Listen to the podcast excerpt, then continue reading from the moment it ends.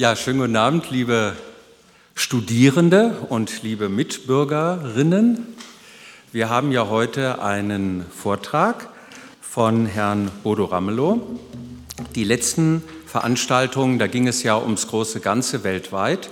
Da haben wir uns mit Wechselkursen, mit der EZB-Politik und so weiter beschäftigt. Und man soll sinnvollerweise ja auch vor der eigenen Tür kehren.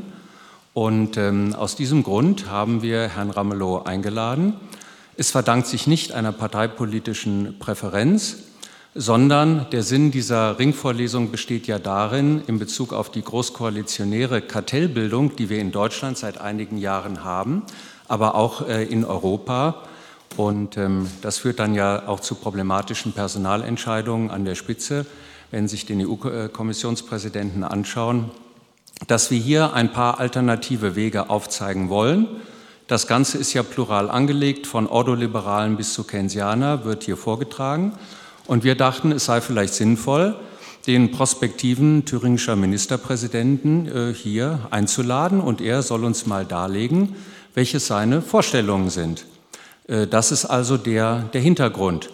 Nun ist es ja so, dass es einige Gaukler und ähm, Biedermänner gibt, äh, die über diese Koalitionsbildung so einiges von sich gegeben haben. Auch Kreuzritter mit ergrauten Haaren, äh, mehr oder weniger, sind auch dabei. Und ähm, deswegen empfiehlt es sich vielleicht ein, zwei Worte äh, zu Herr Ramelows Vita zu sagen, hm, da man ja sonst meinen könnte, er wäre ein FDJ-Mitglied äh, gewesen oder er hätte zwei Pässe gehabt und hätte privilegiert in den Westen reisen dürfen, wo er ja eigentlich herkommt. Er sei SED-Mitglied gewesen. Er hätte Solidaritätskundgebungen äh, in Bezug auf den, die Niederschlagung des Pekinger äh, des Aufstandes in Peking vor vielen Jahren unterschrieben oder er wäre Grenztruppenunteroffizier gewesen. Äh, all das, äh, zumindest da, wo ich herkomme, nämlich aus den neuen äh, Bundesländern, aus den alten Bundesländern, äh, hat sich so eine Meinung in der Bevölkerung fast festgesetzt, nach dem, was in den letzten Wochen und Monaten so gesagt wurde. Und deswegen erlaube ich mir, äh, weil ich glaube, dass Ihre Egozentrik, Herr Ramelow, nicht so ausgeprägt ist, dass Sie ja selber machen werden, werde ich ganz kurz sagen, wer eigentlich äh, wirklich sozusagen äh, ist, wo er herkommt. Ähm, ja, also er wurde 1956 in Osterholz-Scharmbeck in Niedersachsen geboren. Und ähm, ja, bei der Landtagswahl in Thüringen 2014 war er, ja, wir wissen, Spitzenkandidat der Linken. Aber das war ein langer Weg. Zunächst einmal äh, wuchs er in Rheinhessen in einem evangelischen Elternhaus auf. Der leibliche Vater verstarb, als er elf Jahre alt war, an den Folgen einer Kriegsverletzung. Seine Mutter war eine alleinerziehende Hauswirtschaftsleiterin. Also Herr Ramelow kommt zumindest nicht aus der Bourgeoisie. Ähm, in Gießen erlernte er in den Jahren 71 bis 74 bei Karstadt äh, den Beruf Kaufmann im Einzelhandel laut Wikipedia Fachausbildung Wild und Geflügel. Ich hoffe, das stimmt. Äh, das ist also meine Referenzquelle. Also Ihr Vorname ist auf jeden Fall richtig angegeben, ja? Gut, äh, falls etwas nicht stimmt, bitte ich das zu ergänzen. Ja, dann äh, schlugen Sie den steinigen zweiten Bildungsweg äh, ein, erwarben dann in Marburg 1975 die mittlere Reife und 1977 die kaufmännische Fachhochschulreife. Ab 77 äh, arbeiteten Sie bei Karstadt und ich überschlage etwas. Von 81 bis 1990 waren, war er Gewerkschaftssekretär in Mittelhessen, von 1990 bis 1999 Landesvorsitzender der Gewerkschaft äh, HBV, äh, Handel, Banken und Versicherungen in Thüringen und von 92 bis 99 unter anderem Aufsichtsratsvorsitzender der Wohnungsgenossenschaft Zukunft in Erfurt. Sie haben noch einige andere ähm, Tätigkeiten äh, neben ihrer politischen Aktivität gehabt, aber die lasse ich mal weg, es wären zu viele. Ja, dann waren Sie Spitzenkandidat äh, in Thüringen für die Landtagswahl 2009. Äh, da waren Sie nominiert und haben ein Direktmandat im Wahlkreis Erfurt III errungen. Das Landtagswahlergebnis vom 30. August 2009 erbrachte eine rechnerische Mehrheit für eine mögliche rot-rote sogar nur oder rot-rot-grüne Koalition. SPD und Grüne bekräftigten jedoch ihre vor der Wahl geäußerte Abneigung gegen sie als Ministerpräsidenten. Und ähm, naja gut, im dritten Wahlgang sind sie dann äh, angetreten, weil ja die Frau Lieberknecht äh, in zwei Wahlgängen nicht die erforderliche Mehrheit fand. Gut, weiter geht's. Wir sind gleich fertig. Ähm, Ich will noch eine Sache vielleicht erwähnen, und zwar die Überwachung durch die Verfassungsschutzbehörden. Ich hoffe, Sie schützen sie jetzt auch gut. Äh, man kennt sich ja jetzt. Ähm, Im Januar 2003 wurde bekannt, dass das Thüringer Landesamt für Verfassungsschutz unter dem mittlerweile ja auch sehr bekannten Helmut Röver äh, über sie eine Akte geführt wurde und das von 1996 bis 1999, das wurde zugegeben, äh, dass das also stattfand. Und ähm, dann hatten Sie ja den Eindruck, na, das ging eigentlich ein bisschen weiter bis 2005. Und da gab es so einige äh, Scharmützel mit Gerichten. Und äh, schlussendlich kam heraus, mit Beschluss vom 17. September 2013 erklärte das Bundesverfassungsgericht in einer Leitsatzentscheidung ihre Überwachung für unzulässig. Ja, soweit. Äh, noch eine persönliche Bemerkung. Sie haben zwei erwachsene Söhne und Sie sind verheiratet äh, heute mit einer ähm, Italienerin, ja, und ich muss ihren Namen einfach nennen, äh, Germana Alberti vom Hofe. Äh, ja, ich hoffe, Sie haben jetzt in diesen bewegten Tagen äh, noch ein wenig Muße äh, füreinander und danke Ihnen außerordentlich, dass Sie jetzt in den Koalitionsverhandlungen ähm, die Zeit gefunden haben, hier heute zu uns, den Bürgern und Studenten und Studentinnen dieser Stadt zu sprechen. Vielen Dank.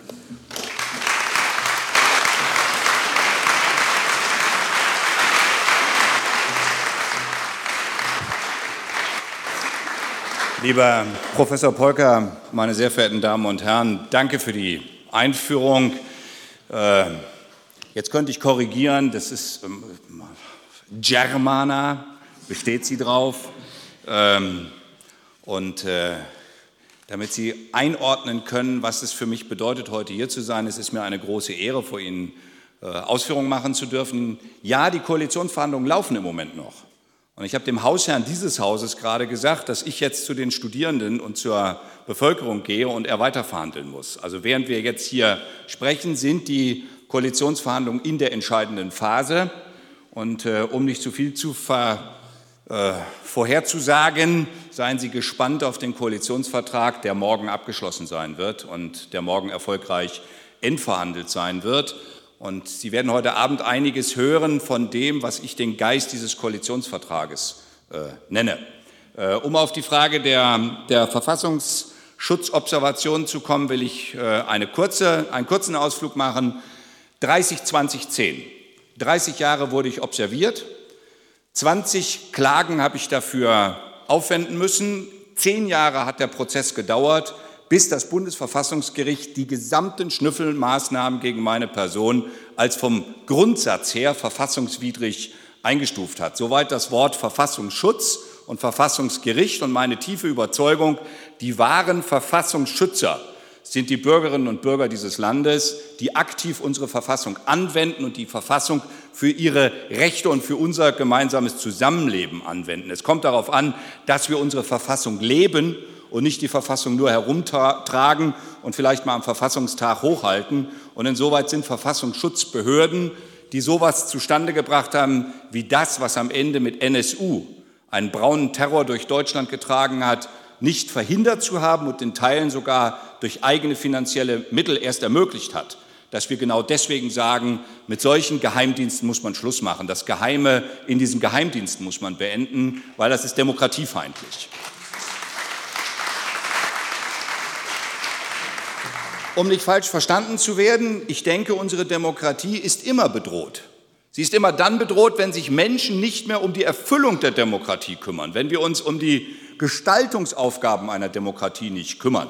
Insoweit habe ich großen Respekt vor den Bürgern vor 25 Jahren, die hier in der DDR mit der Kerze in der Hand einem Machtapparat getrotzt haben, der hochbewaffnet war und mit der Kerze in der Hand diesen Machtapparat dazu gebracht haben, sich selber zu entwaffnen. Das ist für mich das deutsche Wunder. Das haben die Bürgerinnen und Bürger hier in der DDR zu Wege gebracht. Und wir haben im Westen so getan, als wenn wir im Schlafwagen zugucken könnten. Und im Nachhinein haben wir in Westdeutschland die Überstunden gemacht, während hier die Menschen ihre Arbeit verloren haben, damit die Produktion am Laufen war und der Rubel gerollt ist. Deswegen ist meine Referenz vor den Bürgerinnen und Bürgern, die vor 25 Jahren auf die Straße gegangen sind. Ich habe eine hohe Achtung davor. Sie haben gekämpft für Demokratie und für das Wahlrecht. Und es ist schon bedrückend, wenn ich dann 25 Jahre später feststelle, die letzte Landtagswahl sind nur noch 52 Prozent der Bürgerinnen und Bürger zur Wahl gegangen. Das ist kein guter Zustand und das sagt mehr über uns als Politik als über die Bürger, die sich verweigern. Deswegen mein erstes Credo, wir stehen für mehr direkte Demokratie. Wir möchten, dass Emanzipation und Partizipation ein Grundelement demokratischer Entwicklung ist. Die Bürger müssen selber entscheiden können, wenn es um ihre Belange geht. Und die Bürger müssen auch entscheiden können, wenn es um ihr Geld geht. Äh, in der Schweiz wird das gelebt, in Deutschland ist das immer tabuisiert, weil man es auf das Parlament überträgt und sagt, das sei sakrosant. Ich halte das nicht für sakrosant und wir werden im Koalitionsvertrag uns dazu verhalten, zumindest soweit es die Thüringer Verfassung hergibt. Wir würden gerne die Thüringer Verfassung dort auch verändern.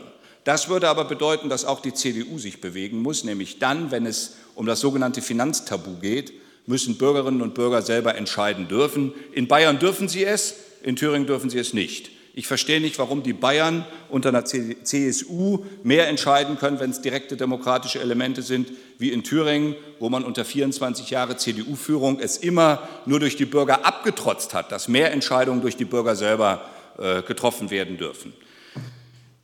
Wenn wir, und das ist die Ausgangsaufgabe, die mir gestellt wurde, Krise und wirtschaftliche Perspektive Thürings, Eingebettet darin habe ich eben etwas gesagt zu mehr direkter Demokratie. Ich werde an verschiedenen Stellen darauf zurückkommen, weil zur Demokratie gehört auch die Gestaltungsoption, erstens teilhaben zu können am gesellschaftlichen Leben. Das heißt, ich brauche einen Arbeitsplatz, ich brauche äh, Teilhabemöglichkeiten, ich brauche Teilhabezugänge. Und äh, da haben wir in den letzten vier, 24 Jahren einen radikalen Veränderungsprozess Thüringens erlebt aller neuen Bundesländer, aber in Thüringen eben auch schmerzliche Prozesse, die tief eingegriffen haben in Produktionsstrukturen und in Entwicklungsstrukturen. Ich will eine offene Wunde, die bis heute nachwirkt, nennen. Das ist das Kaliwerk Bischofferode. Das will ich synonym nennen, weil nach der eigenen Logik, die die Bundesrepublik Deutschland äh, vorangestellt hat, dass Marktwirtschaft immer dazu führen muss, dass man ein marktfähiges Produkt hat, dass Staatseigentum überwunden werden muss durch Privateigentum und dass dieses Privateigentum auch zu mehr Entwicklung führen sollte. Am Beispiel Bischofferode kann man das nachweisen. Bischofferode hatte ein Produkt. Bischofferode hatte Arbeiter, Bergleute, Beschäftigte, die bereit waren, die Produktion zu organisieren. Und es hatte einen Unternehmer, der bereit war, Geld zu investieren für diese Produktion. Aus Gründen, die nichts mit Thüringen und nichts mit Bischofferode zu tun hatten wurde das Werk geschlossen. Einer der bittersten Arbeitskämpfe nach der Wende in allen neuen Bundesländern. Ich sage das, weil das so im Alltagsbewusstsein gar nicht mehr vorhanden ist, wenn man darüber redet, was heißt denn Marktwirtschaft? Marktwirtschaft heißt gleichrangige Teilnahme am Markt und Teilnahmemöglichkeit. Und da haben wir ein Riesenproblem im Verhältnis West-Ost. Wir haben in, im Osten nur noch einen großen Betrieb, der als Megabetrieb an äh, sozusagen Milliardenumsätzen äh, generiert. Das ist die VNG Gas in Leipzig. Die gehört noch ein bisschen den Stadtwerken und den Kommunen. Die steht kurz vorm Verkauf. Dann ist auch der letzte große Player aus dem Osten verschwunden. Alles andere sind verlängerte Werkbänke von globalen Unternehmen oder westdeutschen Konzernen. Es gibt so gut wie keine Konzernzentrale im Osten, von den DAX-Notierten sowieso nicht. Deswegen glaube ich, dass man immer die Frage, oder ich will es mal andersrum sagen, wenn ich mit Unternehmern diskutiere, frage ich immer, was bedroht sie mehr? Sarah Wagenknecht oder ihre Hausbank, die ihnen ihre Betriebsmittelkredite streicht? Die nach äh, den Regeln äh, mehr Eigenkapital abbilden muss. Wir haben gerade den Stresstest erlebt. Und diese Form der Finanzwirtschaft, die wir global entwickelt haben, die ein, europäisches Marken, ein Euro, europäischer Markenkern geworden ist, führt dazu, dass wir immer weniger Entscheidungsstrukturen vor Ort haben. Das bedeutet auch für einen kleinen und mittelständischen Unternehmer, dass er immer weniger Partner hat, die ihn in dieser komplizierten Welt die Finanzmittel zur Verfügung stellt, die er braucht, um zum Beispiel auf Fördermittel zugreifen zu können oder um zum Beispiel marktfähig zu werden oder verbessert marktfähig zu werden. Deswegen äh, will ich einfach mal sagen, wenn wir das große Ganze was ich hoffe, dass Sie schon mal in der Ringvorlesung an anderer Stelle nicht von mir gehört haben. Aber wenn wir das Ganze betrachten, dann müssen wir mal gucken, wie wirken sich Hedgefonds derzeit auf unseren Alltag hier aus. Äh, das Stichwort Karstadt ist genannt worden. Der Grinsekater Mittelhoff ist gestern im Gerichtssaal verhaftet worden. Der hat einen Konzern, einen börsennotierten Konzern, bei dem mein Vater schon beschäftigt war, bei dem ich beschäftigt war, bei dem wir gelernt haben, stolz auf unseren Betrieb zu sein, komplett finanziell ruiniert. Und alles Eigentum, das Karstadt mal als Aktiengesellschaft hatte, ist verscheuert worden. Jedes Karstadt Kaufhaus in der Premium-Situation einer Stadt war mal Eigentum des Konzerns. Nichts davon ist übrig. Und der, der sich damit beschäftigt, ist jetzt nur noch ein Hedgefonds oder ein Fondsbesitzer, von dem man nicht weiß, welche Ziele eigentlich mit der Sanierung des Betriebes äh, verbunden ist. Herr Mittelhoff hatte gar kein Interesse daran. Aber er hat über Finanzpartner dafür gesorgt, dass einzelne Häuser rausgekauft wurden, überhöhte äh, Mieten dafür anschließend verlangt wurden und er und seine Familie waren sogar daran beteiligt. Das heißt, die Zerlegung eines solchen Unternehmens mit, mit, mit Hilfe von Finanzmarktinstrumenten führt dazu, dass man Sonderprofite an einer ganz anderen Stelle gemacht hat. Hat mit Karstadt als Unternehmen überhaupt nichts zu tun, hat auch mit der Aufgabenstellung einer Aktiengesellschaft gar nichts zu tun. Deswegen muss man sich über die Architektur von Finanzmarktströmen äh, auseinandersetzen. Und äh, wer sich mit Luxemburg Leaks beschäftigt, der sieht das Stichwort. Ich stelle mir mal vor, dass ein Handwerker aus Erfurt äh, zur Steuervermeidung eine Gewerbeanmeldung in Luxemburg macht und wie viel Unterstützung er bekommen würde, um eine Briefkastenfirma in Luxemburg oder sonst wo auf den Cayman Island oder sonst wo zu haben, dass er seine Rechnungen, die er hier für sein Handwerk stellt, über die Cayman Islands abrechnet. Sie werden erleben, das geht äh, gegen Null, äh, aber wenn Sie zu Starbucks gehen, ist es genau dort die Konstruktion. Wenn Sie bei Zalando bestellen, haben wir genau das Problem, dass ein Unternehmen wie dieses hochsubventioniert worden ist, bis heute keinen Betriebsrat hat, bis heute keinen Tarifvertrag zahlt, sich also an Geflogenheiten, Grundgeflogenheiten einer geregelten marktwirtschaftlichen Entwicklung im Verhältnis zu Marktteilnehmern entzieht, bis heute. Und wenn Sie zu Amazon gehen, ein Drittel der Beschäftigten bei Amazon in Bad Hersfeld kommen aus Thüringen. Und Amazon zahlt in der Region Bad Hersfeld nicht einen Cent Gewerbesteuer und keine lokale Steuer, die von einem solchen Riesenunternehmen generiert wird. Weil, wenn wir dort bestellen, kriegen wir die Ware zwar aus Bad Hersfeld, aber die Rechnung von irgendwo und bezahlen tun wir nach irgendwo. Weil diese Unternehmen in der Lage sind, mit der schönen neuen Welt eben ganz andere Steuervermeidungsmodelle zu entwickeln. Deswegen verweise ich auf Luxemburg Leaks und ich sehe es als keinen Erfolg äh, von äh, Herrn Juncker an, dass er noch stolz darauf ist, dass sie an die rechtlichen Möglichkeiten bis zum letzten Punkt gegangen sind, sodass große Konzerne dort in der Regel ein bis zwei Prozent nur Steuern zahlen, während hier jeder Handwerksbetrieb seine 30 bis 40 Prozent Steuerlast auf seine Umsätze zahlen muss. Das ist für mich Wettbewerbszerstörung und Wettbewerbsvernichtung. Deswegen wundere ich mich immer darüber, dass man über Sarah Wagenknecht äh, stöhnt und meint, also die Verstaatlichung aller Betriebe steht mit der Linken in Verbindung. Und ich sage immer, guckt euch mal an, wie mit der Finanzwirtschaft Unternehmen und äh, Wirtschaftsstrukturen zerstört werden. Und zwar galoppierend. Um Ihnen noch ein zweites Beispiel zu sagen, damit sind wir noch in einer anderen Thematik drin, Flüchtlingspolitik. Wenn in Afrika so viel Ackerland von Fonds aufgekauft worden sind, wie wir in ganz Europa als bewirtschaftetes Ackerland haben, um einseitige Monokulturen zu generieren, damit unser Treibstoff funktioniert oder wir billige Rohstoffe generieren, dann brauchen wir uns nicht wundern, wenn wir den Menschen ihre Ernährungsbasis zerstören und anschließend die Bauern, wenn sie nicht mehr wissen, wie es weitergeht, hierher kommen. Und dann haben wir die Flüchtlingsströme, mit denen wir es uns gerade auseinandersetzen und tun so, als hätte das mit uns gar nichts zu tun. Als hätte die Situation bei den Textilarbeiterinnen in äh, Bangladesch nichts mit den billigen Waren zu tun, die bei uns in den Läden sind.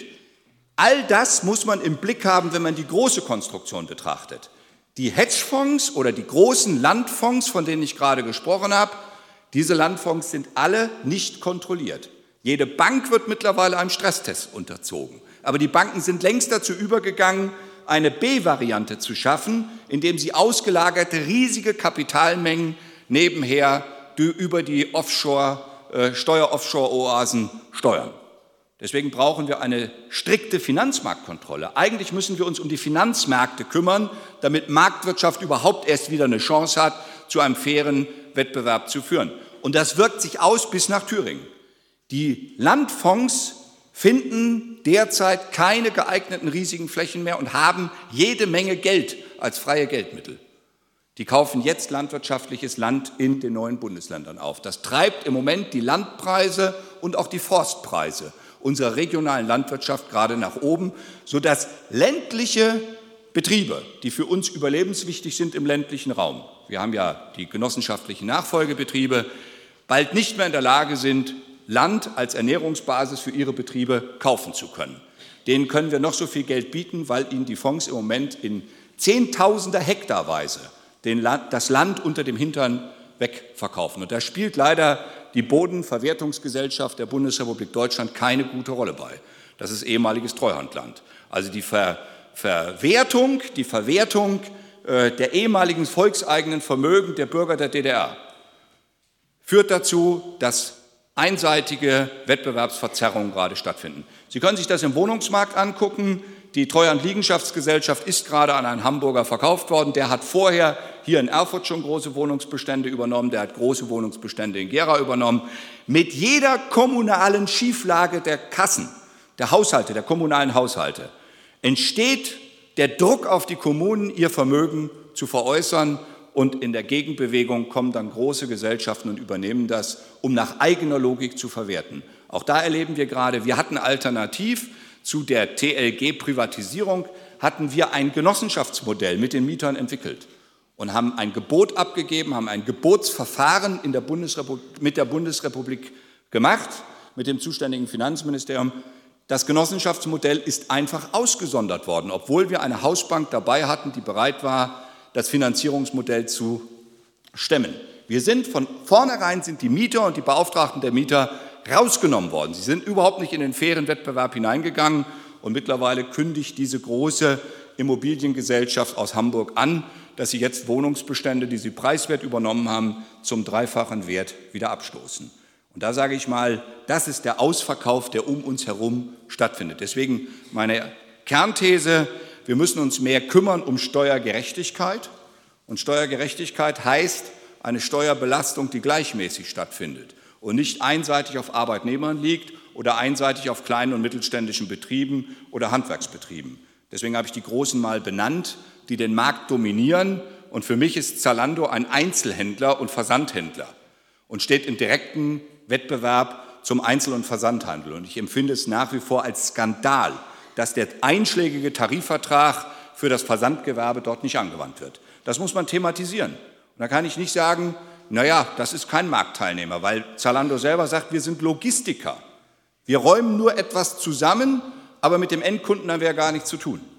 Und IKEA im riesigen äh, Güterverkehrszentrum sagt, ähm, wir sind gar nicht selber tätig, also weil eigentlich ist es Großhandel und Lagereibetrieb, dafür gibt es einen einschlägigen Tarifvertrag. Ich war mal zuständig, es wurde erwähnt, Handel, Bank und Versicherung, das war meine Tarifzuständigkeit. IKEA hat sich von Anfang an der Tarifbindung entzogen, was für jeden vergleichbaren äh, Lagereibetrieb gegolten hat, indem sie einfach an eine Hamburger Firma, Hamburger Lagerhausgesellschaft, outgesourced haben. Und damit haben wir so die zweite Ebene, indem man einfach Arbeits Strukturen innerhalb von Konzernen an dritte, vierte, fünfte oder sechste verteilt mit dem Ergebnis, dass der Arbeitnehmer immer nur der Drangehängte ist. Deswegen, wenn wir über Thüringen reden, glaube ich, müssen wir, und ich fange da mal mit dem biblischen Bild an, von dem Prozess oder von dem Bild David gegen Goliath reden. Äh, um uns herum finden ganz andere Entwicklungen statt. Äh, zu glauben, dass wir mit einer Landesregierung auf dieser Ebene, die ich gerade angesprochen habe, mitspielen zu können, ja, die lachen nicht mal über uns. Als äh, Opel Eisenach äh, zur, zum Verkauf anstand, gab es nicht, mal eine, nicht mal eine Verhandlungsebene. Äh, selbst, der, selbst die Frage, dass man das VW-Modell für Opel hätte anwenden wollen, mit den Händlern gemeinsam, wir haben ein solches Modell entwickelt, Arbeitnehmer zusammen, Händler zusammen und das Land Thüringen, es ist nicht einmal behandelt worden, weil man es nicht nötig hat. Man benutzt die Länder nur, um Standortvorteile zu bekommen oder um äh, preiswertige Infrastruktur zu kriegen, was ja alles verständlich ist. Aber richtig ist, dass wir tatsächlich uns um das Kleinteilige kümmern müssen. Und da muss ich mal sagen, ist mir zu viel an Diskussion, gesellschaftlicher Diskussion verloren gegangen. Die schöne neue Welt, Hedgefonds oder ich nehme immer das Bild, das Kapital geht arbeiten. Ich stelle mir dann immer so morgens vor, um 7 Uhr klingelt der Wecker und mein Kapital steht auf und geht zur Arbeit und bringt Abend mehr mit. Das ist doch Quatsch. Das Kapital arbeitet nicht, sondern das Kapital, das im Moment eingesetzt wird, wird unter bestimmten Prämissen eingesetzt. Dass da, wo es eingesetzt wird, es im Zweifelsfall dazu führt, auch unter Vernichtung von Strukturen einen Mehrertrag zu erwirtschaften. Und da spielt eine soziale Bindung in der Region überhaupt keine Rolle mehr. Deswegen müssen wir uns über die Wertschöpfungskreisläufe unterhalten und wir müssen uns über den regionalen Kapitalstock verständigen. Und da stehen wir an einem Thema gerade vor einer großen Herausforderung, das ist das Energiethema. Thüringen ist das Bundesland, das die meiste Energie von außen einführt. Jetzt könnte ich lächelnd sagen, wir haben in der Koalition beschlossen, Abschaltung aller Atomkraftwerke in Thüringen und sofortige Stilllegung aller Kohlekraftwerke und des äh, Braunkohlentagebaus in Thüringen. Vollzug sofort am Mittwoch erfolgt, weil wir haben weder das eine noch das andere. Wir haben überhaupt keine Großkraftwerke im klassischen Sinne. Wir sind ein Energieimportland. Mit der Energiewende und der Abschaltung der Atomtechnologie stehen wir aber vor der größten Chance unseres Bundeslandes, nämlich das modernste Energieland Deutschlands werden zu wollen. Das heißt, sich nicht darauf einzulassen, dass die großen Konzerne für uns entscheiden, sondern wir in der Kleinheit die Chance sehen, dass wir mit den drei Ordnungsbegriffen regional, dezentral und regenerativ auf die Grundstrukturen der Energiepolitik vor 100 Jahren, nicht technisch, sondern geistig. Energiepolitik vor 100 Jahren ist in jedem Dorf damals entstanden, in jeder Stadt. So sind Stadtwerke entstanden. Das war die, der Beginn der großen Stadtwerke als Aufgabenstellung kommunaler Gemeinschaft. Daraus entstanden sind irgendwann Energieriesen, die nach einer ganz anderen Logik funktionieren. Und jetzt die Rückkehr als Chance in der Energiewende, die Rückkehr zu mehr kommunaler Wirtschaft.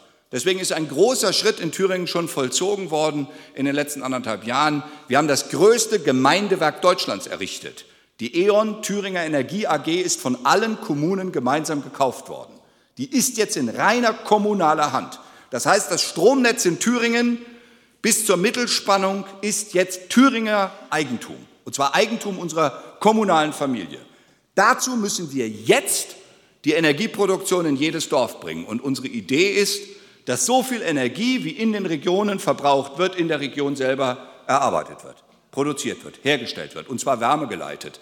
Äh, es gibt da ein paar Beispiele, die kann man als vorbildlich mal nehmen. Ich nenne mal eins, die Gemeinde Schmölln bei äh, Schlöben bei Jena. Kleines Dorf neben der, Uni, neben der Universitätsstadt. Viele Jenaer, die Geld haben, sind rübergezogen nach Schlöben. Da ist ein, ein großes Baugebiet entstanden. Und ein völlig, also ein total pfiffiger SPD-Bürgermeister fing an mit der Idee und sagt, wir bauen nicht überall eine eigene Heizung ein, sondern in dieses ganze Baugebiet schaffen wir ein Nahwärmenetz. Und das wird gemeinsam mit dem landwirtschaftlichen Nachfolgebetrieb der LPG äh, aufgebaut. Das Substrat geht in eine Biogasanlage. Die Biogasanlage wärmt, liefert die ganze Wärme für dieses Heiz äh, äh, Neubaugebiet. Und immer dann, wenn die Wärme verbrauchen, produzieren die Strom. Der Abfallprodukt in Schlöben ist Strom. Und wenn Sie Strom produzieren und einspeisen, verdienen Sie Geld und das Geld geht in den Kindergarten. Das nenne ich den, den Profit aus der Energiewirtschaft für das soziale Projekt in der Region für die Eigentümer selber wieder in den Vordergrund zu stellen. Und betrieben wird es über eine Genossenschaft. Und damit sind wir bei der zweiten Renaissance. Bei der Renaissance dessen, was mal Reifeisen und Schulze-Delitzsch begonnen haben. Und wir müssen uns wieder mehr auseinandersetzen mit der Genossenschaftsidee. Nicht als Alternative zur ganzen Wirtschaft, sondern als eine wichtige Bastion für die Bürger, Eigentum selber zu bilden und dieses Eigentum gemeinsam besser zu bewirtschaften. Und wir haben eine ganze Reihe von Wohnungsgenossenschaften, die gut funktionieren. Die müssen zum Bestandteil werden, statt also kommunale Wohnungsbestände immer weiter auf den börsennotierten Markt zu geben, wäre es doch besser, sie in der kommunalen Familie oder in der regionalen Familie mit Genossenschaften zu behalten, damit die Bürger selber Einfluss darauf nehmen. Und dann reden wir nicht mehr über 8 oder 10 oder 12 Prozent Rendite, sondern wir reden vielleicht über 3 Prozent Rendite.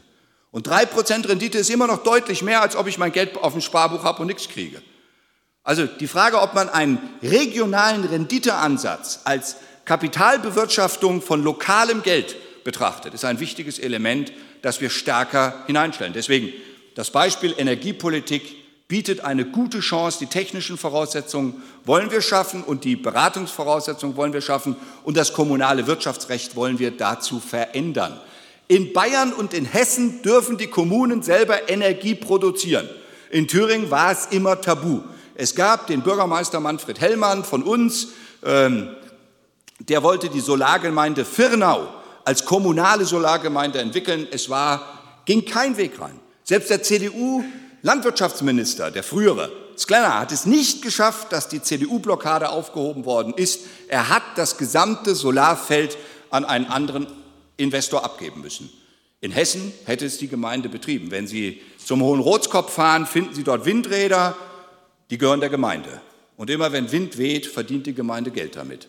Und deswegen sagen wir, wir brauchen ein anderes Verständnis von Gemeinschaftsentwicklung und wir brauchen ein Mittun aller Akteure in der Region und dazu wollen wir Sie einladen. Und äh, dann nochmal ein, ein, ein biblisches, einen biblischen Hinweis, weil glaubt ja niemand, dass einer von den Linken äh, darauf mal hinweist, aber ich äh, weise Sie immer wieder darauf hin. Schauen Sie sich mal in den abrahamitischen Religionen, und zwar in allen dreien, schauen Sie sich mal das Zinsverbot der Bibel an, des Alten Testaments. Warum haben unsere Vorfahren vor 2000, 3000 und 4000 Jahren darauf hingewiesen, dass dort etwas in die falsche Richtung geht? Die kannten das schon. Die kannten auch die Schuldstreichung. Sie wussten auch, dass es notwendig ist, alle paar Jahre einen neuen Kontrakt auszuhandeln, damit der alte Kontrakt nicht das Leben der Beteiligten zerstört. Und ähm, auch da erlaube ich mir den Hinweis, und ich bin da nicht verdächtig, äh, irgendwie den IS-Staat, also diese schlimmste Terrororganisation, jetzt in ein schönes Bild zu bringen, aber weil das bei uns immer gleichgesetzt wird. Aber schauen Sie sich mal Islam-Banking an. Große Geldhäuser dieser Welt, die sich dem Islam-Banking unter, unterziehen, sind erfolgreicher durch die Weltkrisen gekommen wie das, was wir an den großen äh, Bankhäusern haben, also an den großen äh, Bankzentren, bei denen es dann neudeutsch heißt, too big to fail. Das bedeutet nämlich immer, dass der Steuerzahler bezahlen muss. Und dann fliegt mal einer raus, damit die Profitmasse wieder geteilt wird und dann muss der Steuerzahler wieder ran. Deswegen lohnt es sich mal ein bisschen auf das Ethikbanking zu gucken. Und da haben wir ein paar in Thüringen. Also ich finde, dass das, was in, am Hermsdorfer Kreuz dort die Volksbank auf den Weg gebracht hat, das ist so eine Ethik, Ethikbank, ähm, das finde ich spannend. Wir müssen uns mehr mit solchen Themen beschäftigen. Wir müssen das Geld in der Region zusammensammeln und wir brauchen Beteiligungsformen, dass dieses Geld auch in der Region ja dann auch einen gewissen Profit macht. Den soll es auch machen, aber er soll so sein, dass er der Region dient. Deswegen Wertschöpfung muss vergrößert werden, muss verbreitert werden und der regionale Kapitalstock muss erhöht werden damit die Fundamente zum gemeinsamen Wirtschaften eine robustere Region Thüringen aufbauen, als dass wir abwarten, ob die großen Fonds uns das Leben schwer machen oder irgendein großer Investor vom Himmel steigt und sagt, ich bringe wieder 5000 Arbeitsplätze nach X oder Y und hinterher fragen wir nicht, was sind das für Arbeitsplätze? Ich würde mich gerne darum kümmern, dass wir uns um 20, 50 oder 100 Handwerker kümmern, die dann einen verbesserten Marktzugang kriegen und eine Stabilisierung ihrer Arbeit kriegen. Das muss die Herausforderung sein. Und da haben wir ein Problem mit, Förder, mit der Förderkulisse und den Förderinstituten. Wir haben mit der Thüringer Aufbaubank ein Instrument, das muss man stärken. Aber auch das will ich mir noch erlauben. In der ersten großen Finanzmarktkrise waren es die Sparkassen, die robust das Thema gestemmt haben. Und da kann man nur großen, großen Dank an die Sparkassen und die Raiffeisen- und Volksbankenfamilie sagen, die das geschafft haben, durchzuhalten. Aber zur Wahrheit gehört auch, als die Finanzmarktkrise losging, hatte die Deutsche Bank in Europa gerade geklagt gegen die Sparkassen und die Sparkassenhaftungsregelungen in Deutschland. Weil es ein lästiger Konkurrent ist, weil die Sparkasse immer eine regionale, stabile Rückhaftung hat. Jetzt kann man über Details von Sparkassen streiten. Man kann auch über einzelne Raiffeisen- und Volksbanken äh, äh, streiten. Da sind auch Dinge richtig schiefgegangen. Also ich finde auch Sparkassendirektoren per se sind keine Helden. Aber die Grundstruktur einer Sparkasse als regionales Zahlungsinstitut und angesiedelt am kommunalen Vermögen hat etwas damit zu tun, ob wir die Rückeroberung des Öffentlichen stärker durchhalten. Und auch da ein Hinweis, wir werden das privatisierte Thema oder alles das, was schon privatisiert worden ist, nicht auf Knopfdruck zurückholen. Aber die Frage, die wir bei der E.ON geschafft haben, also ein riesiges Stromnetz und einen riesigen Stromverteiler wieder in kommunale Hand zu kriegen, äh, lässt bei uns zumindest den Ehrgeiz entstehen zu sagen, warum sollten nicht auch Krankenhäuser wieder in die kommunale Hand kommen oder in der kommunalen Hand bleiben? Da müssen wir aber gemeinsam dafür kämpfen. Spätestens, wenn wir nämlich im ländlichen Raum keinen Landarzt mehr haben, weil die werden mittlerweile 65, 70 folgende und wir finden keine neuen. Kommt es darauf an, Landambulatorien einzurichten, die Gemeindeschwester wieder auf den Weg zu bringen, wieder sich damit beschäftigen, wie man in der Region Menschen, die Region so attraktiv macht, dass die Menschen nicht wegen fehlender Sozialversorgung abwandern. Wir haben jetzt schon so viel Leerstand im ländlichen Raum. Mit jedem Kilometer, den Sie von Erfurt wegfahren, sinken die Eigentumspreise von Häusern. Das ist eine, für uns eine schleichende Enteignung der Bevölkerung von ihrem Vermögen.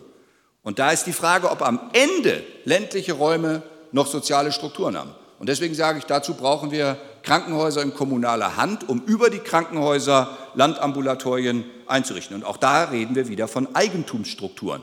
Und wir reden wieder von kommunalem Eigentum und regionalem Eigentum, das der gemeinschaftlichen Entwicklung dient. Sie merken, das Ganze durchzieht sich immer wieder mit dem Demokratiethema. Das ist keine formale Abstimmung. Und es ist nicht die Frage, ob alle vier oder fünf Jahre Sie zur Wahl gehen und sagen, ich entscheide mal über den MP X oder Y.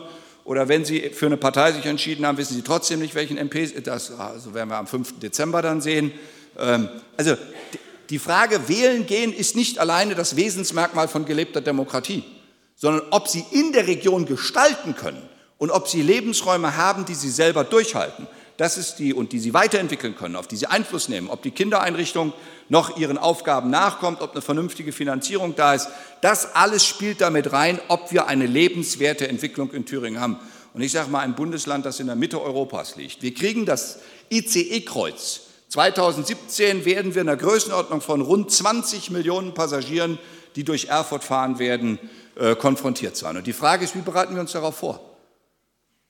schaffen wir es, die Region so attraktiv zu machen, dass sie verbunden wird, nicht nur überregional, damit Kongresse nach Erfurt kommen.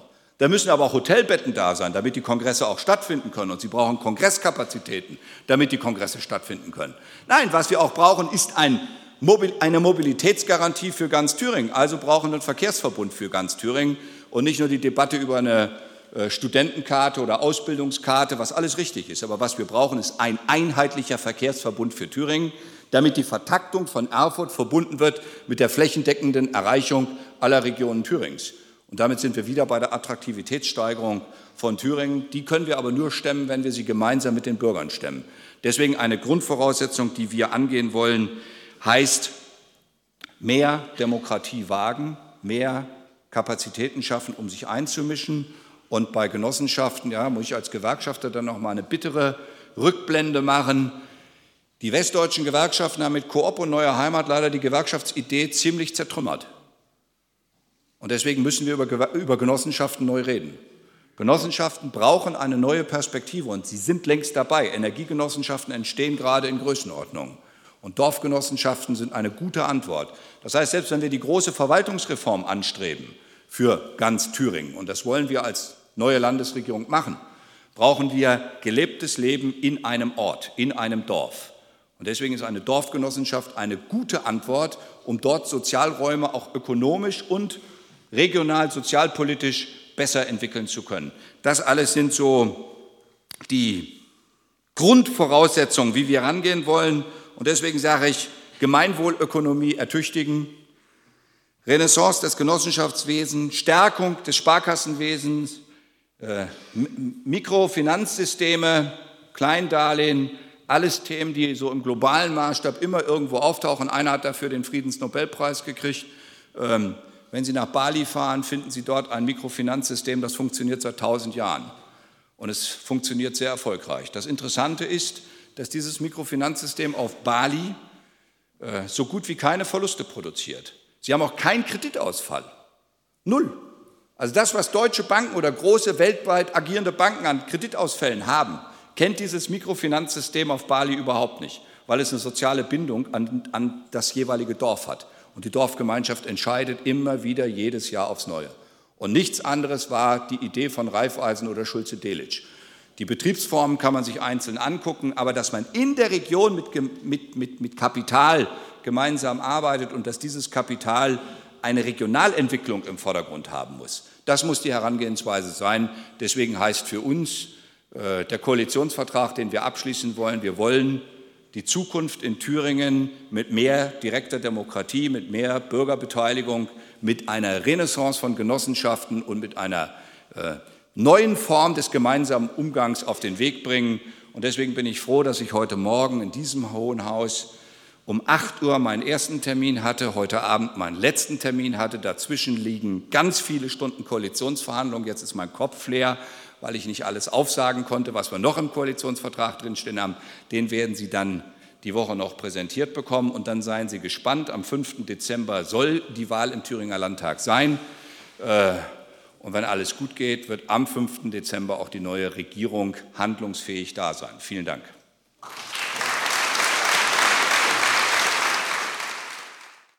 Ja, vielen Dank, Herr Ramelow, auch dass Sie ähm, Bezüge hergestellt haben zu unseren bisherigen Themen. Das waren ja unter anderem Steueroasen, Schattenbanken. Und ich will nur ganz kurz, bevor wir in die Diskussion einsteigen, darauf hinweisen, dass unsere Bundeskanzlerin, nachdem sie sich urige Tänze und Näschengrüße angeschaut hat, äh, ja in Sydney es Verhandlungen der G20 gab. Da sollte es einerseits den Steueroasen ein bisschen ans Leder gehen und zweitens klare Regulierung zu den Schattenbanken erfolgen.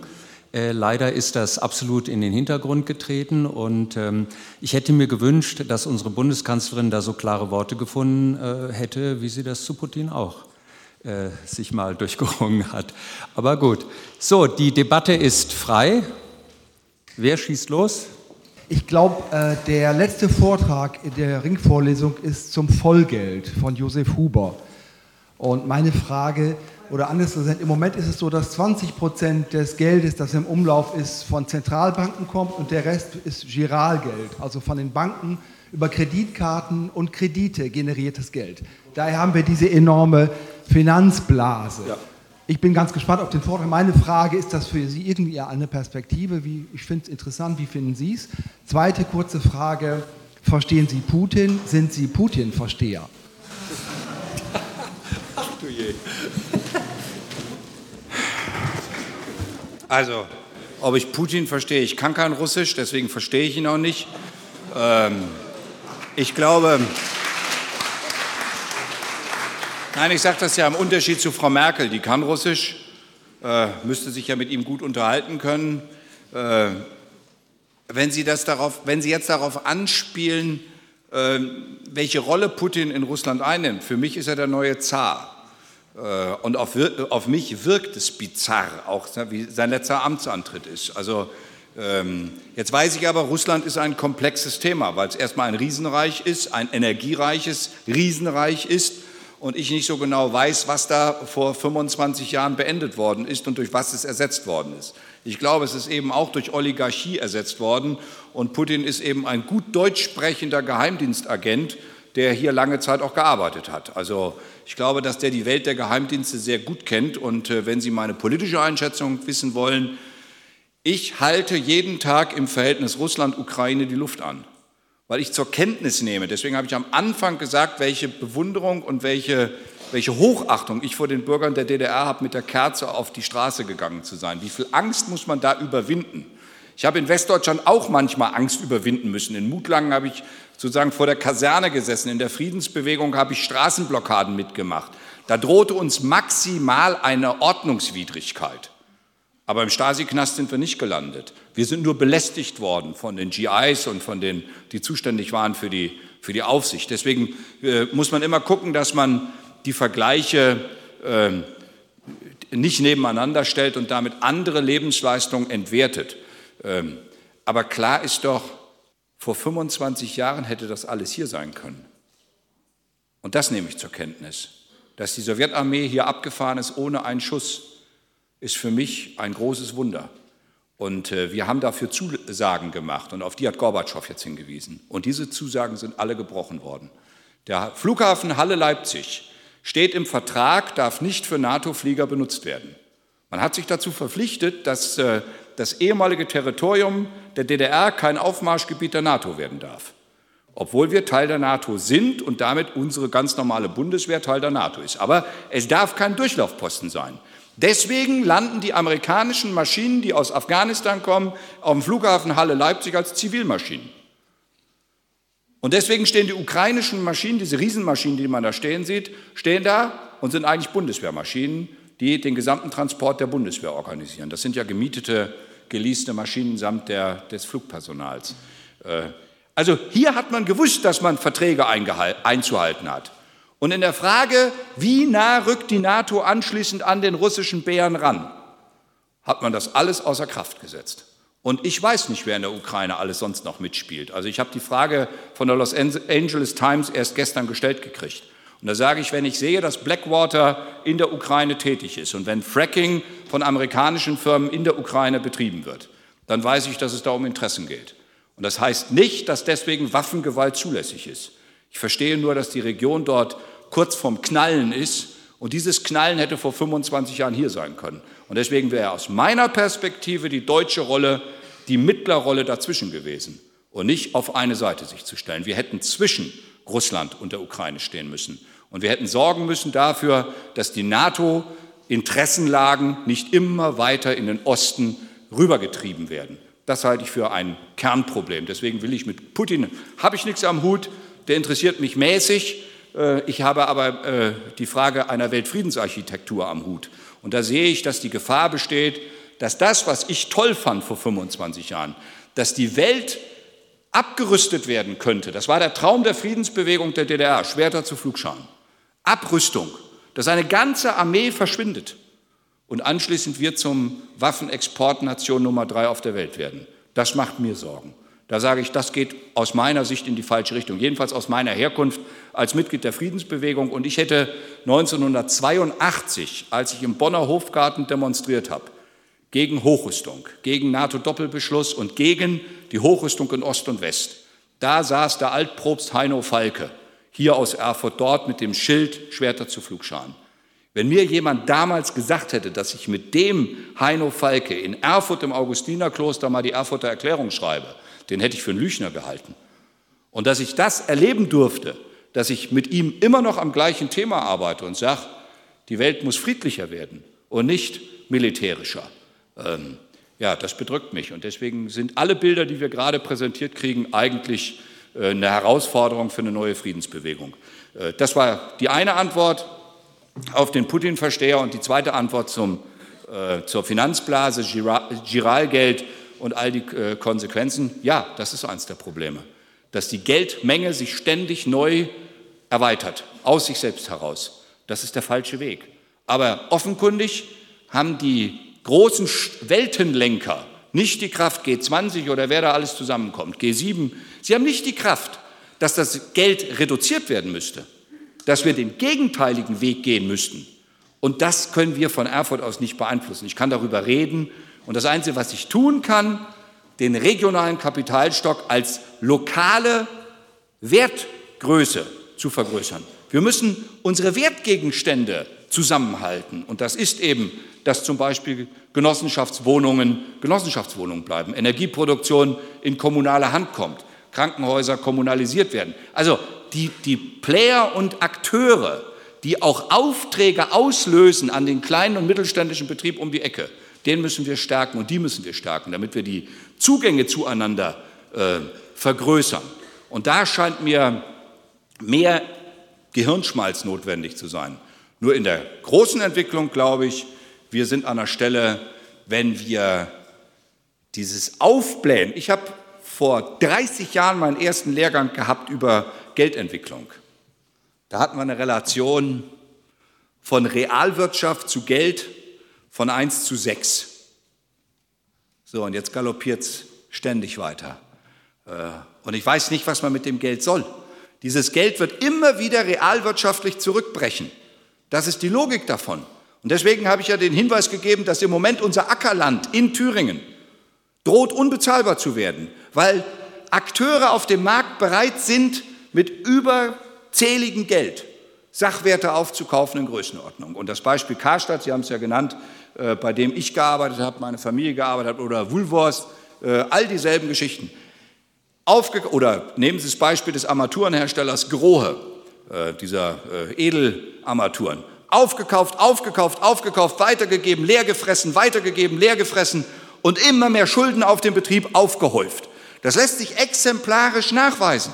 Das Ergebnis ist Zerstörung von lokaler Arbeit, von lokaler Wertschöpfung. Es ist aber auch die Zerstörung von Marktwirtschaft, weil ein Marktteilnehmer keine Chance mehr hat, sich eigenständig zu entwickeln. Und das halte ich für das Gefährliche. Ich bleibe bei meinem Satz. Wer ist eigentlich gefährlicher? Eine Wirtschaft, die so funktioniert oder eine Sarah Wagenknecht, die es klar analysiert? Mir ist der Sarah Wagenknecht lieber.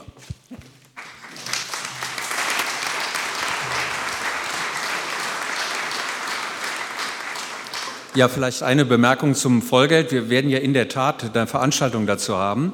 Letzten Samstag gab es in Berlin die Jahreshauptversammlung der Monetative. Da gab es auch Diskussionen zum Beispiel mit Thomas Mayer, dem ehemaligen Chefvolkswirt der Deutschen Bank. Äh, also es ist nicht nur so eine ganz kleine Geschichte. Und während der European Finance Week, die diese Woche in Frankfurt stattfindet, wird es auch eine Fair Finance Week geben und da wird das auch zum Thema äh, gemacht. Und Vollgeld ist ja schon eine gewisse Annäherung, wenn man zum Beispiel bei Volksbanken, Sparkassen und Ethikbanken ist. Äh, das ist zwar nicht rein rechtlich so, dann so, aber es kommt vom Effekt her in etwa auf das Gleiche raus. Herzlichen Dank, Herr Ramelow, für den, für den äh, interessanten und zündenden Vortrag. Gleich Korrektur.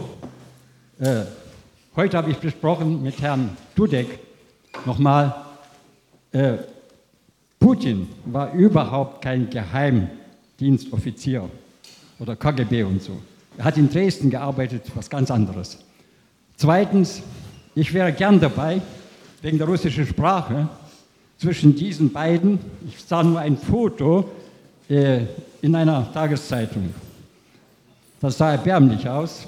Drei bis vier Stunden hat Frau Merkel, ich darf das so sagen, ich wiederhole mich, äh, versucht. Und Herr Putin machte einen Eindruck, er hat über sich ergehen lassen. Ich hätte sprachlich zwischen beiden vermittelt. Herr Putin kann bestimmt noch besser als ich Deutsch, vor allem in seinem Fachgebiet. Und ich hätte Frau Merkel geholfen, vielleicht in der Sache, ich nenne mal einen Ausdruck, vor 20 Jahren habe ich von ihr gehört, was ist eine semantische Exegese? Das beherrscht sie wahrscheinlich. Dankeschön. Ich werde das Angebot an Frau Merkel weitergeben, wenn ich sie treffe. Am 11. Dezember wird es das äh, Treffen der Ministerpräsidenten geben.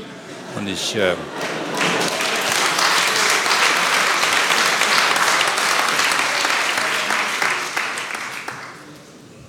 ich habe eine Frage. Äh, welche Chance hat eine Landesregierung, den Verkauf von Landesbesitz zu unterbinden? Weil, äh, wenn Politiker das tun, dann ist das so, also die sind gewählt für ein paar Jahre, dann ist das so, wenn ich in eine Mietwohnung gehe und anfange alles zu verkaufen. Es muss doch gestoppt werden. Wie geht das? Beim Landesbesitz ist es relativ einfach, weil den Teil haben wir im Koalitionsvertrag stehen. Das entscheidet die Landesregierung. Ähm, und es gibt einen großen Besitz, den wir haben, und über den haben die drei Partner, Bündnis Grüne, SPD und wir, intensiv geredet. Da geht es auch um regionalen Profit, der für die Region eingesetzt werden muss, und zwar ökonomisch und ökologisch. Das ist der Thüringer Forst. Da geht es um sehr, sehr viel Geld, sehr, sehr viel Land. Und äh, es ist eine große, notwendige äh, Aufgabe, einen Umförsterungsprozess im Thüringer Wald jetzt anzuschieben, der auf langfristigen Ertrag setzt und nicht auf kurzfristigen. Ähm, und dazu muss es neue müssen wir neue Modelle ausprobieren, wollen wir auch ausprobieren, einschließlich einer ökologischen Reserve. Wir werden 25.000 Hektar Wald stilllegen, damit er sich als natürliche Ressource entwickeln kann. Das ähm, ist eine heftig umstrittene äh, Geschichte, fachpolitisch, weil dem Land Thüringen gehen damit 25.000 Hektar Ertragswald verloren. Gleichzeitig haben wir über 40.000 Hektar in Thüringen ungeklärtes Eigentum im Wald. Das sind Vererbungen, die vor, ja, konsequent aus Ersten Weltkrieg bis heute keine Erben gefunden, Handtuchstücke und, und, und. Auch da müssen wir dafür sorgen, dass dieser Teil wieder in eine ökologisch und ökonomisch sinnvolle Beförsterung kommt. Und Sie merken, selbst über solche Themen haben wir geackert, weil es das größte Eigentumsportfolio ist. Aber auch klar für uns, Universitätsklinik, Jena steht für uns nicht zur Privatisierung an. und ein klares Bekenntnis überall da, wo wir helfen können, dass Rekommunalisierung aus der Region in Angriff genommen wird, wollen wir das unterstützen. Jetzt will ich ein Hobbythema von mir nennen. Ähm, das wird dezidiert im Koalitionsvertrag nicht drinstehen, aber da bohre ich an einem dicken, dicken Brett und werde da nicht aufgeben. Das sind die Saale-Kaskaden. Das größte geschlossene Stauseesystem Deutschlands. Vergleichbare Staueinrichtungen im Rest der Bundesrepublik sind immer öffentlich. Nur Thüringen hat nach der Wende über die Bundesrepublik Deutschland die Privatisierung vornehmen lassen. Also Thüringen war gar nicht beteiligt. Die Bundesregierung hat den volkseigenen Betrieb Saale Stauseen an Vattenfall abgegeben. Und wenn Vattenfall aus Deutschland aussteigt, dann ist mein Wunschtraum, dass ein Zweckverband Saalekaskaden entsteht. Das ist kommunales Eigentum. Und dann muss der, die gesamte Saale-Region, also Hohenwarte, Bleiloch und alle anderen äh, Teile des Stausystems müssen in kommunale Hand aus energiewirtschaftlichen Gründen, aus tourismuspolitischen Gründen und aus regional entwicklungspolitischen Gründen. Und deswegen muss man dort Voraussetzungen schaffen, dass das Land als Partner zur Verfügung steht, dass man solche Modelle auch sofort entwickelt und nicht abwartet, bis die große Dampfwalze drüber ist. Ähm, ich habe auf die VNG-Gas eben hingewiesen, weil das ist ein zweites Thema die Energiewende, das Basissystem derzeit, was als Stau, ähm, als Speichermedium funktionieren kann, sind die Gasnetze. Wenn diese Gasnetze immer weiter unter Finanzholdings geraten, werden wir nicht entscheiden können, wie wir die Energiewende hinkriegen. Ich halte das für eine Fehlentwicklung. Ich halte es auch für eine Fehlentwicklung, dass die Stadtwerke Erfurt aus der VNG-Gas aussteigen. Ich würde mir wünschen, wenn wir die Stadtwerke in ganz Thüringen wieder in die Lage versetzen würden, die energiewirtschaftlichen Teile in Richtung eines mitteldeutschen Energieclusters zu entwickeln. Aber dazu muss ein Land auch moderierend eingreifen. Und bislang hat diese Moderation nicht stattgefunden. Ähm, und deswegen glaube ich, dass wir da auch Zeichen setzen müssen. Äh, Herr Ramelow, Finanzmarkt, Transaktionssteuer. Frau Merkel hat großmundig versprochen, 2009 im Bundestagswahlkampf vom Hauptbahnhof hier in Erfurt, sie wird alles tun, dass die Banken wenigstens zu einem bestimmten Prozentsatz mit abgelten müssen, was sie verursacht haben. Bis heute ist nicht zustande gekommen. Also elf Länder der EU wollen mitmachen.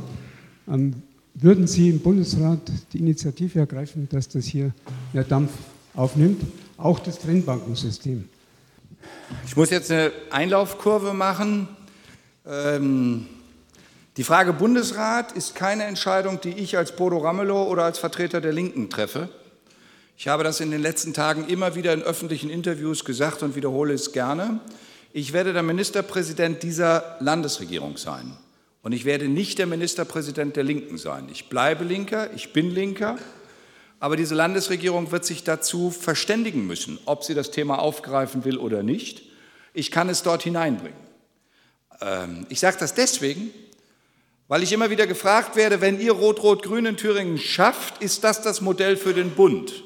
Und ich sage dann immer, nein, es gibt keinen Automatismus, weil im Bund andere Fragen trennend zwischen den drei Parteien sind. Ich vermute, dass bei der Frage, die Sie angesprochen haben, ob Tobin-Tax oder Finanzmarkttransaktionssteuer, die drei Partner einer Meinung sein werden. Trotzdem gibt es darüber derzeit keine Übereinkunft. Sollte sowas gesamtpolitisch thematisiert werden sollen, müssten sich die drei Parteivorstände von SPD, Bündnisgrüne und Linke zusammensetzen. Ich mache es nochmal am anderen Beispiel, kalte Progression. Alle haben versprochen, dass die kalte Progression abgeschafft wird. Tatsächlich geht keiner dran. Das bedeutet, dass die äh, mittleren Einkommen von normalen Facharbeitern, ich rede nicht von großen Geldströmen. Ich rede von normalen Facharbeitern oder von normalen Handwerkern. Mittlerweile mehr Steuerlast haben wie die hohen und wie die kleinen. Das ist nicht gesund. Und wenn man das anpacken wollte, müssten die drei Parteivorstände sich verständigen, ob sie wollen, dass das über den Bundesrat gemacht wird, weil dann die drei Parteien, die Bundesparteien, bundespolitische Verantwortung übernehmen. Ich werde regionalpolitische Verantwortung übernehmen. Wenn also die Frage Vattenfall und Saale-Kaskaden steht, da werden wir kämpfen. Wenn die Frage äh, Helaba-Beteiligung und Sparkassenbeteiligung steht und wie wir unsere Sparkassenfamilie stärken können und wie wir die Thüringer Aufbaubank stärken, da werde ich alles tun. Aber im Bundesrat müssen sich, wenn es um bundespolitische Themen geht, die Bundesparteien selber verständigen. Das ist nicht die Aufgabe von Bodo Ramelow als zukünftigen Ministerpräsidenten, weil wir dann unsere Basis hier in Thüringen überreizen würden. Und ich habe den Partnern zugesagt, wir wollen eine neue Form von Landespolitik. Wir wollen zum ersten Mal, dass eine Dreierkoalition fünf Jahre erfolgreich durchhält mit einer Stimme Mehrheit. Und das geht nur, wenn die, die Staatskanzlei das Zentrum dieser Koalition ist. Und das bedeutet auch für mich, dass ich nicht mehr der Wahlkämpfer der Linken bin, sondern dass ich derjenige sein muss, der die Koalitionäre immer wieder mitnimmt. Und wir werden auch die innere Struktur der Staatskanzlei verändern, sodass beide Parteien, also die beiden anderen Parteien, von Anfang an bei jeder Entstehung einer Idee, einer Vorlage, einer Diskussionsnotwendigkeit von Anfang an beteiligt sein werden. Deswegen wird es auch in der Staatskanzlei einen weiteren Staatssekretär mit einem anderen Parteibuch geben. Auch das hat es in Thüringen alles noch nicht gegeben. Die SPD hat manche Entscheidungen der CDU aus der Zeitung erfahren oder das große Hilfspaket 136 Millionen für die Gemeinden haben die sich ausgedacht als CDU unter Umgehung der SPD und haben es am Vorabend der Ministerpräsidentennominierung von Frau Lieberknecht verkündet und haben alle großen Städte Thürings dabei vergessen. Deswegen sage ich, wir wollen die Kultur ändern. Und es ist mehr wie nur eine, eine Besonderheit, dass dann ein Linker die Richtlinienkompetenz einer Landesregierung hat. Der Linke wird diese Richtlinienkompetenz für drei Parteien als Sachwalter vertreten, aber in dem Sinne, wie ich es heute Abend vorgetragen habe, weil in diesem Sinne waren wir uns einig. Das wird der gemeinsame Auftrag sein. Sie haben sehr viel über öffentliche Unternehmen gesprochen. Das finde ich echt super. Deswegen habe ich dem Thema auch meine Bachelorarbeit gewidmet. Dabei stellt sich aber immer ein Problem. Und das ist, dass öffentliche Unternehmen häufig weniger effizient sind und sich immer weiter aufblähen. Das liegt daran, dass öffentliche Unternehmen äh, nicht so sehr dem Wettbewerb ausgesetzt sind und keine, ja, nicht in ihrer Existenz gefährdet sind. Und alternativ lässt sich das lösen durch die Eigentümer, die Druck ausüben können auf das Unternehmen. Das ist häufig aber nicht der Fall, weil der Politik die Expertise dafür fehlt. Die Politik hat halt die, äh, die, Aufsicht über diese Unternehmen und weil auch das politische Interesse fehlt. Man kann sich halt wenig Renommee damit äh, beschaffen und nur wenn es irgendwie gerade einen großen Skandal wittert, dann kümmert sich die Politik darum. Wie möchten Sie dieses Problem angehen? Tja, erstmal muss ich Ihnen recht geben und äh, kann Ihnen überhaupt nicht widersprechen. Ähm, das Problem ist, dass wir eigentlich eine, eine kulturelle Neubegründung brauchen, dass wir öffentliche Unternehmen wieder einer, ein, Mehr an Kultur in diesen öffentlichen Unternehmen kriegen. Die Sparkassen haben das gut geschafft, weil die ähm, über Instrumentarien auch der Eigenbewertung und der Selbstkontrolle äh, sich mehr intensiver mit auseinandergesetzt haben. Ähm, ich habe gute Stadtwerke erlebt und ich habe schlechte Stadtwerke erlebt. Also das äh, Beispiel Stadtwerke Gera lässt äh, grüßen. Und äh, ich bin darüber nicht froh. Äh, und um es klar zu sagen, Gera hätte man vor der Insolvenz schützen können, vor der Insolvenz, weil ich das Insolvenzverfahren falsch finde. Das Insolvenzverfahren ist ungeeignet, um eine öffentliche Gesellschaft neu zu strukturieren. Das sind Widersprüche in sich. Der Insolvenzverwalter muss Masse ziehen, um die Verbindlichkeiten zu decken. Der muss verkaufen. Und ich äh, bin gespannt, wann da öffentliches Geld gegeben wird, weil der Insolvenzverwalter die Rechnung schicken wird. Der lässt jetzt die Straßenbahn für die Stadt fahren und dafür soll die Stadt jetzt dreieinhalb Millionen zahlen. Die ganze Zeit haben sie nicht mal eine halbe Million Verlustausgleich gehabt. Wie das gehen soll, hat mir noch niemand von den zuständigen Ministern erklären können. Zuständig ist der Innenminister CDU und der Finanzminister CDU. Die haben aber immer wieder Gelder hingegeben und äh, äh, Brosam, statt, und da bin ich bei Ihnen, statt tatsächlich den harten Schnitt zu machen. Gera hätte dringend saniert werden müssen. Und äh, tatsächlich ist der einzelne Aufsichtsrat in den Tochtergesellschaften nicht in der Lage, das Gesamtbild zu sehen. Deswegen braucht eine Gemeinde oder eine Stadt, die über Tochtergesellschaften verfügt, auch ein Beteiligungsmanagement. Und da kann man Wettbewerb oder marktwirtschaftliche Strukturen nicht ausblenden. Also es bedarf einer Renditeplanung. Die Frage ist, ob sie 8% ist oder ob sie 2 oder 3% ist. Aber es bedarf einer Renditeplanung.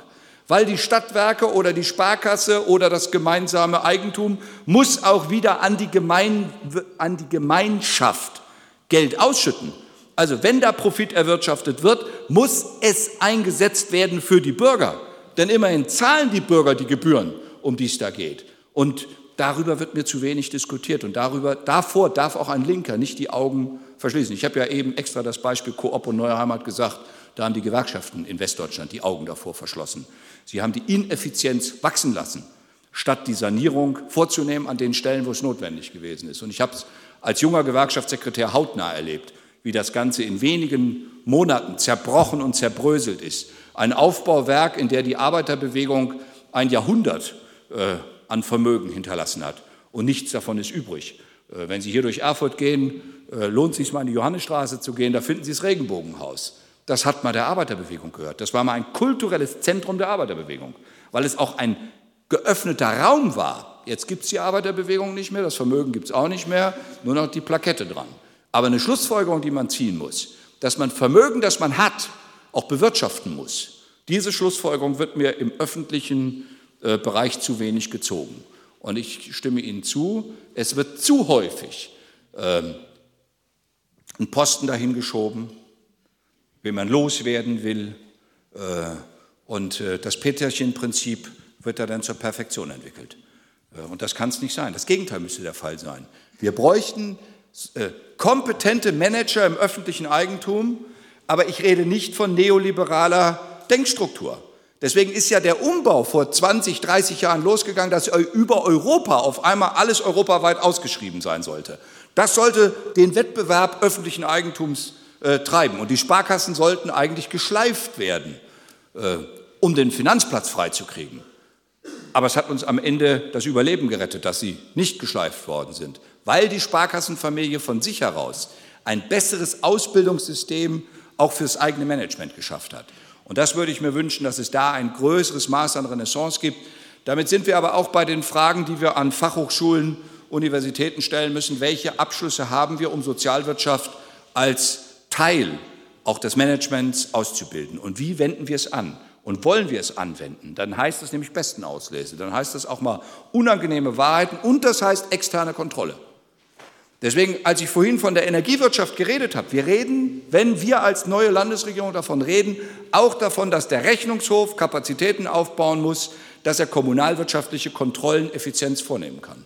Es ohne Kontrolle zu machen, wäre fahrlässig, weil dann kommt wieder dieses berühmte Bild, da kommt einer, der verkauft die Melkmaschine und nimmt die Kuh dafür in Zahlung.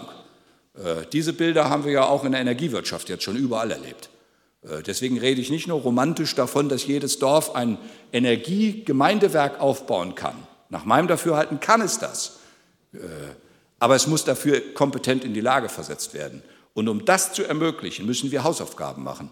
Wir haben in Mecklenburg-Vorpommern die WEMA, den dortigen Stromversorger, der ist rekommunalisiert worden. Als er rekommunalisiert war, hat man mit den Volksbanken dort auch entsprechende Genossenschaften aufgebaut, um Energieeinspeisung zu machen. Also die Wechselwirkung. Das ist mein Traum, von was ich hier in Thüringen rede, dass wir die Wechselwirkung brauchen. Und unterm Strich muss dabei Ertrag erstehen, entstehen. Aber dieser Ertrag muss in der Region bleiben. Er muss in der Region wiederum anregen, neues Wachstum zu bringen. Dann reden wir aber von einem regionalen Wachstum, das nicht dem Wachstumsbild äh, unterliegt, das uns immer in der Volkswirtschaft gemalt wird. Ich halte den Wachstumsbegriff in der Volkswirtschaft im Prinzip auch für im höchsten Maß kritisch und äh, eigentlich für abzulehnen, weil ein, ein, ein, ein leeres Wachstum äh, geht in die falsche Richtung. Aber ein regionales Wachstum, das uns stärker macht, äh, das setzt auch andere Parameter voraus.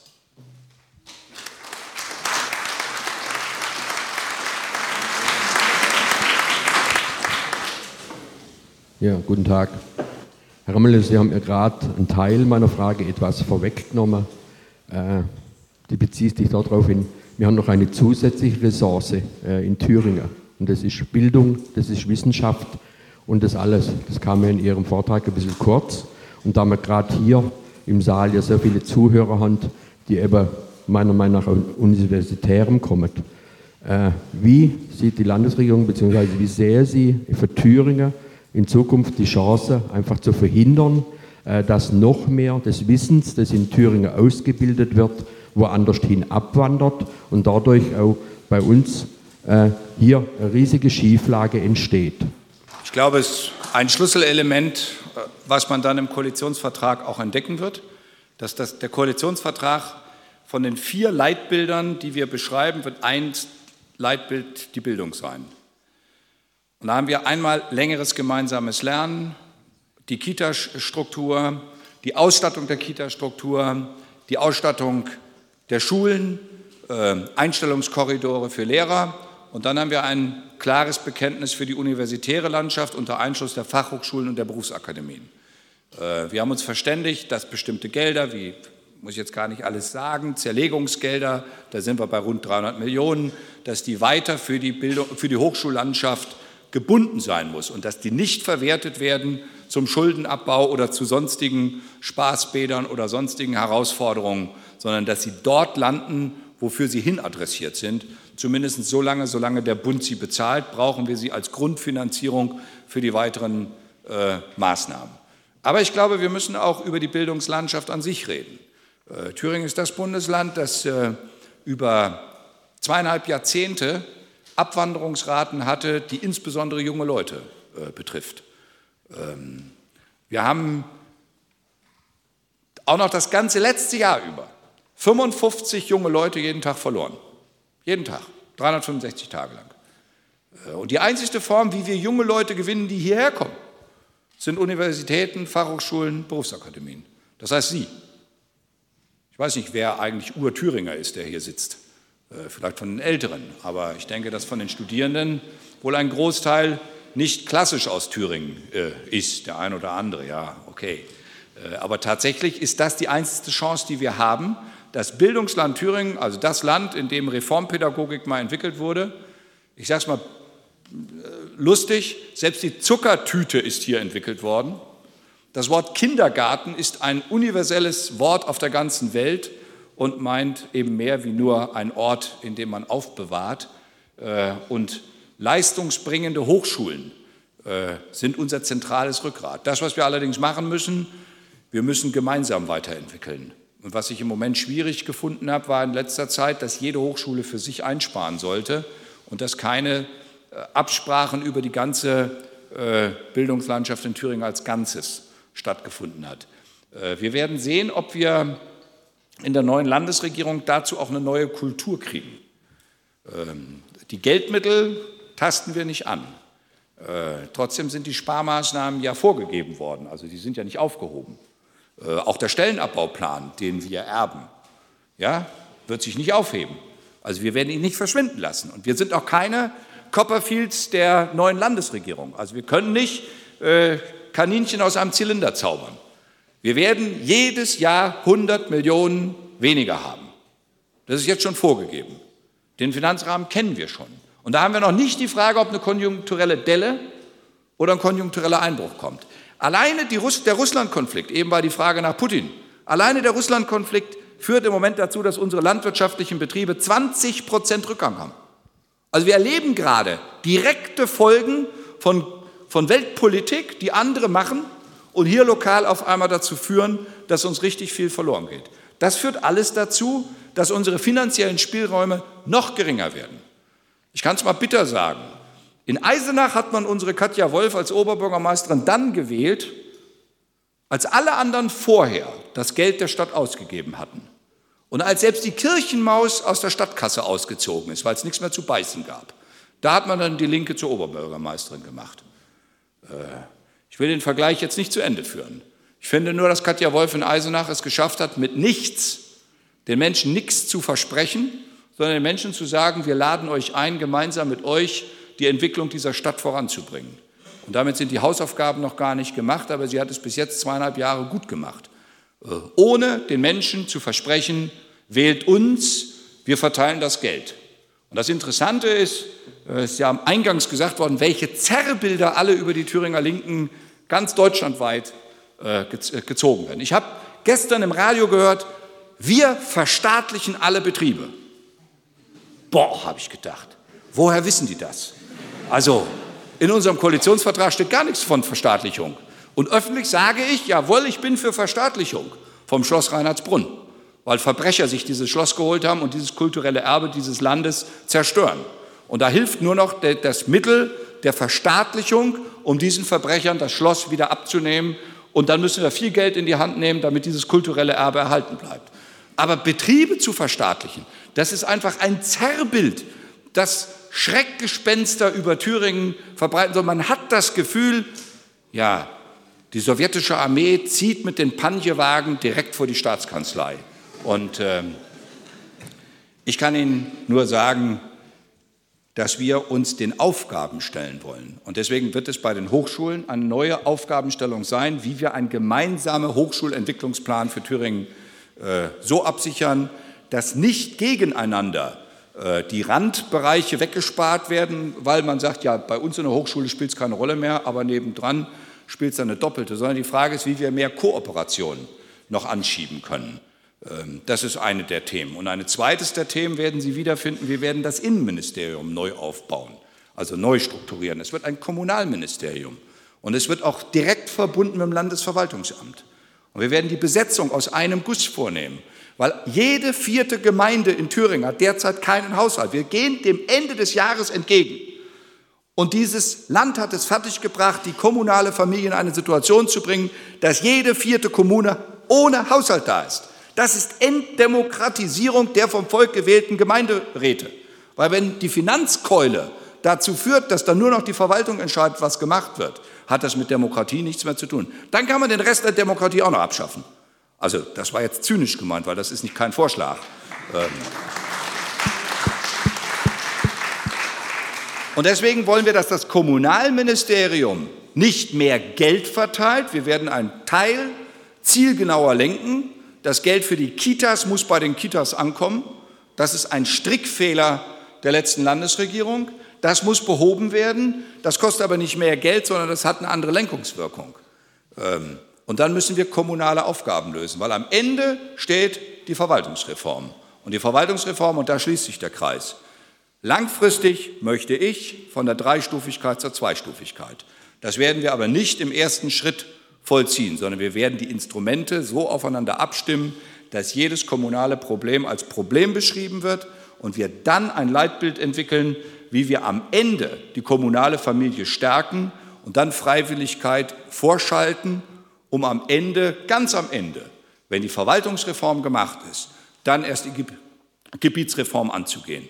Und dann, und dann sind wir wieder bei dem Thema, was ich vorhin gesagt habe, brauchen wir einen thüringweiten einheitlichen Verkehrsverbund. Wir brauchen Aufgabenträger, die endlich für ganz Thüringen die Aufgaben wahrnehmen und nicht eine Koordination von 27 Auftrag, äh, Auftragnehmern, äh, die sich gegenseitig Konkurrenz machen. Das muss man beenden. Und dann bin ich überzeugt, dass wir neue Ideen für Thüringen schaffen, damit junge Leute bleiben. Ich möchte, dass junge Leute herkommen und das ist letzte Bemerkung dazu. Wir haben eben, bevor ich hergekommen bin, das Wort Zuwanderung als eindeutiges Thema in den Koalitionsvertrag geschrieben. Es wird in der Präambel schon drinstehen. Weil ein Bundesland, das so viele Menschen verloren hat, darf sich weiter zukünftig nicht davor drücken, dass wir Menschen einladen müssen, hierher zu kommen. Sonst werden wir irgendwann nicht mal mehr unsere Produktion organisiert kriegen. Also, wie irre ist das eigentlich, dass wir dass wir so tun, als hätten wir genügend eigene Menschen, um die Aufgaben, die jetzt stehen und in zehn Jahren stehen, zu erledigen. Das werden wir nur erledigen können, wenn wir die Kultur, auch das Klima in diesem Land ändern. Und wenn dann auf dem Domplatz gerufen wird, Bodo, hau ab oder Bodo raus oder Bodo, geh heim, dann erinnert mich das an die Kampagne, die wir 2009 hatten, Plakate, da stand eine Bratwurst drauf, da stand drunter eine von uns. Und daneben war mein Bild und da stand drauf, keiner von uns. Und wer solche Plakate als politische Partei oder als Jugendorganisation einer politischen Partei klebt, der will Ressentiments schüren. Und wenn die Ressentiments heißen, der, der nicht in der zehnten Generation Thüringer ist, ist hier nicht willkommen, dann werden wir langfristig richtig Schiffbruch erleiden. Und deswegen ist eine Zukunftsfrage für uns auch, ob wir eine Zuwanderungskultur pflegen, Denn Thüringen liegt in der Mitte Europas. Und Thüringen lebt aus den Traditionen, bei denen wir Impulse in die ganze Welt geben. Und dann lasst uns doch Impulse von der Welt auch aufnehmen, damit wir gemeinsam besser hinkommen. Und für die Eingeweihten will ich verraten, auf die, auf die alle Thüringer so stolz sind. Herr Goethe ist aus Frankfurt-Main gekommen. Und um es dann persönlich zu verraten, es war mein Ur, Ur, Ur, Ur, Ur, Ur, Ur, Ur, Urgroßvater, der ihn getauft hat und seine Eltern getraut hat. Und insoweit sind ein paar Wessis doch hier willkommen.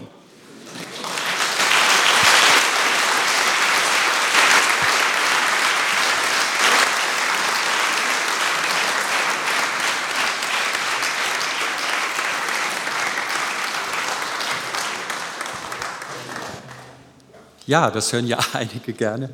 Ähm, nächste Woche ist Adelheid Biesecker, da geht es auch um lokales Wirtschaften, insofern eine gewisse Anknüpfung an das heutige.